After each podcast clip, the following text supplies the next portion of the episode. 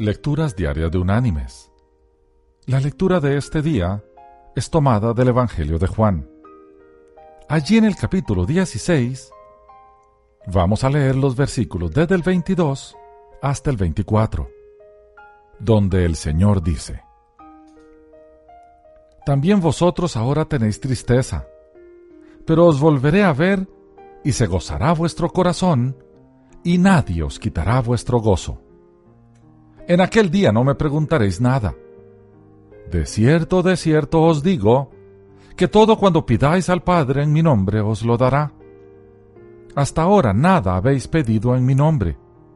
Pedid y recibiréis, para que vuestro gozo sea completo. Y la reflexión de hoy se llama ¿Dónde está la felicidad? Esta pregunta se la ha hecho el ser humano desde que tiene memoria. Busquemos algunas posibles respuestas. Primero, en el dinero. Jay Gould, el millonario norteamericano, al morir dijo, Supongo que soy el hombre más miserable sobre la tierra.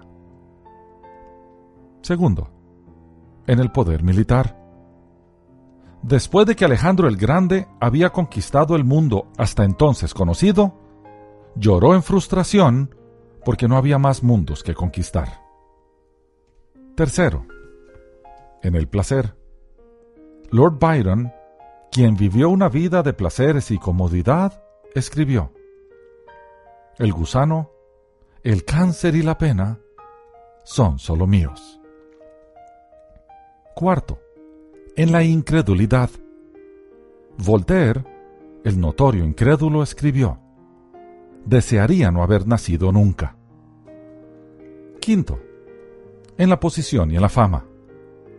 Lord Beaconsfield disfrutó de las dos cosas en muy buena proporción, pero escribió, La juventud es una equivocación, la adultez es una lucha, la vejez es una pena.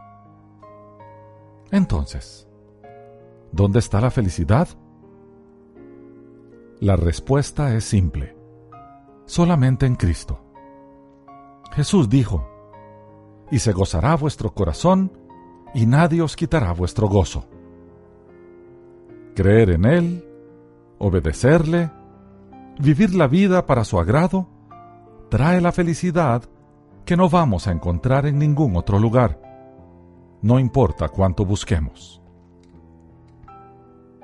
Mis queridos hermanos y amigos, Jesús no estaba equivocado.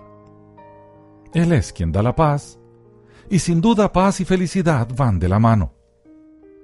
Alrededor nuestro vemos gente con dinero, o con poder, o dedicados al placer, o son incrédulos, o tienen una posición de éxito profesional y fama cuando llegue el final de sus vidas y se les pregunte, ¿han sido felices?